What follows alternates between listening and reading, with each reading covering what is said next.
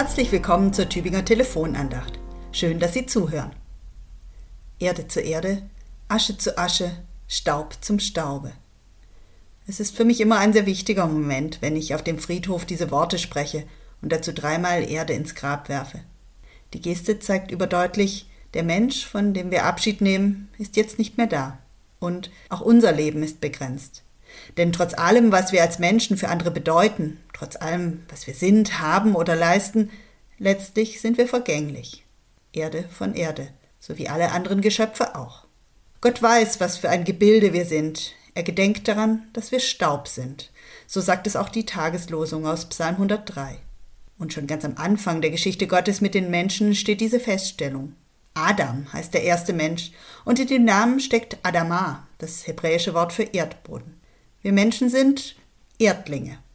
Und nach der Vertreibung aus dem Paradies sagt Gott Adam noch einmal überdeutlich, im Schweiße deines Angesichts wirst du Brot essen, bis du zum Erdboden zurückkehrst. Denn aus ihm bist du gemacht, Staub bist du, und zum Staub kehrst du zurück. Wir Menschen sind Erdlinge. Wie geht es Ihnen damit? Man kann diese Botschaft auf unterschiedliche Weise hören. Sie kann bedrückend klingen, wenn sie an die eigene Vergänglichkeit erinnert, an den Tod, auch an die Vergeblichkeit von mancher Mühe, die wir haben oder uns machen. Aber für mich hat es auch etwas Tröstliches. Wir sind Erdlinge, das heißt doch auch, wir sind Teil von Gottes Schöpfung, verbunden mit unserer Erde, verbunden mit allem, was lebt. Wir sind begrenzte Geschöpfe, aber genau so dürfen wir vor Gott leben. Denn er weiß, was für ein Gebilde wir sind. Er gedenkt daran, dass wir Staub sind. Im Psalm 103 ist das gar nicht abwertend gemeint, im Gegenteil. Der Vers ist eine Erklärung für das, was zuvor von Gott gesagt wird. Er handelt nicht mit uns nach unseren Sünden und vergilt uns nicht nach unserer Missetat, heißt es da.